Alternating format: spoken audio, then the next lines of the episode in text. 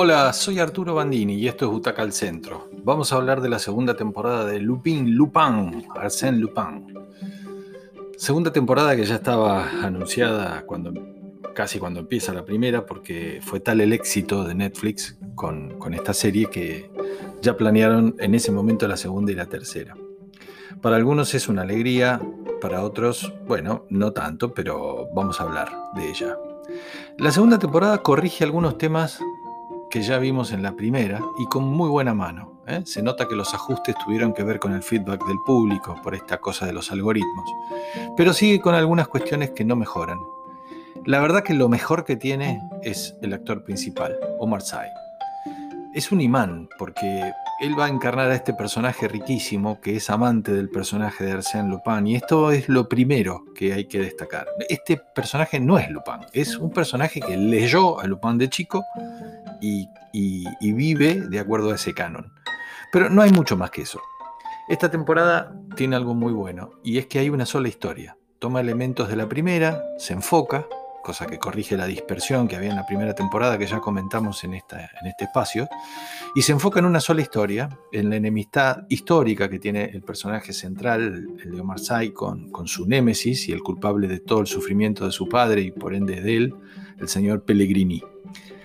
Otro dato interesante es que los trucos, en este caso los golpes de efecto, están muy bien armados y los capítulos tienen una dinámica que es bien interesante. Son cortos, eso está bueno, son muy efectivos y arrancan con alguna acción que es en el desarrollo de ese mismo capítulo se explica con algún flashback esclarecedor que va a aparecer en algún momento oportuno, en el que vemos que el genio del protagonista eh, eh, es, tal, digamos, está en todo su esplendor.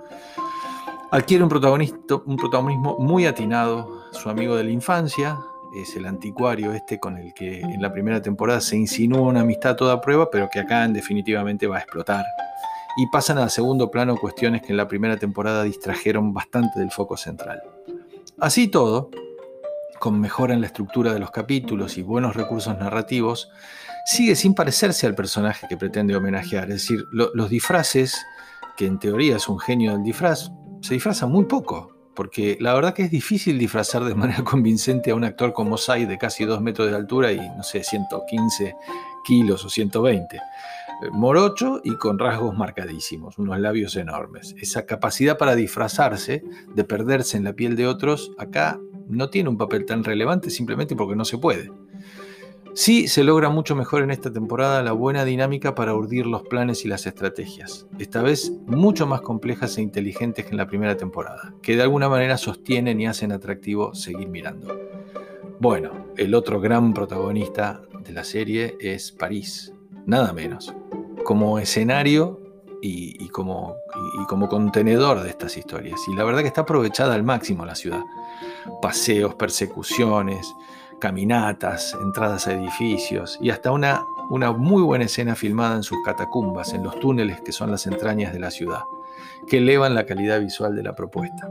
En definitiva, es un éxito, ya está la tercera temporada en producción, le va muy bien en muchos mercados, es una buena apuesta de Netflix, es entretenida y como fue hace unos años Casa de Papel funciona en un montón de niveles. Aunque con falencias, sobre todo para los que conocemos al personaje o que nos, acercamos al personaje en la adolescencia, en mi caso, nos cuesta digerir que él no sea el personaje, sino que recurra al artilugio de presentarlo como un tipo que de tanto leer de niño estas aventuras, eh, intenta ser como el protagonista de sus, de, sus historias. Y esto es una trampa, con falencias, decía. Es una serie que entretiene, de todas maneras. Podrían no haberla anclado en Arsène, Lupin, Lupin y sería algo más parecido a Ladrón sin Destino, Alexander Monday, y hubiera funcionado fabuloso también, como él. Corrige entonces, sigue con algunas falencias nada menores, pero le va muy bien, que es lo que importa. Para Butaca al Centro, Lupin es una serie de seis butacas. Que la disfruten y hasta la próxima.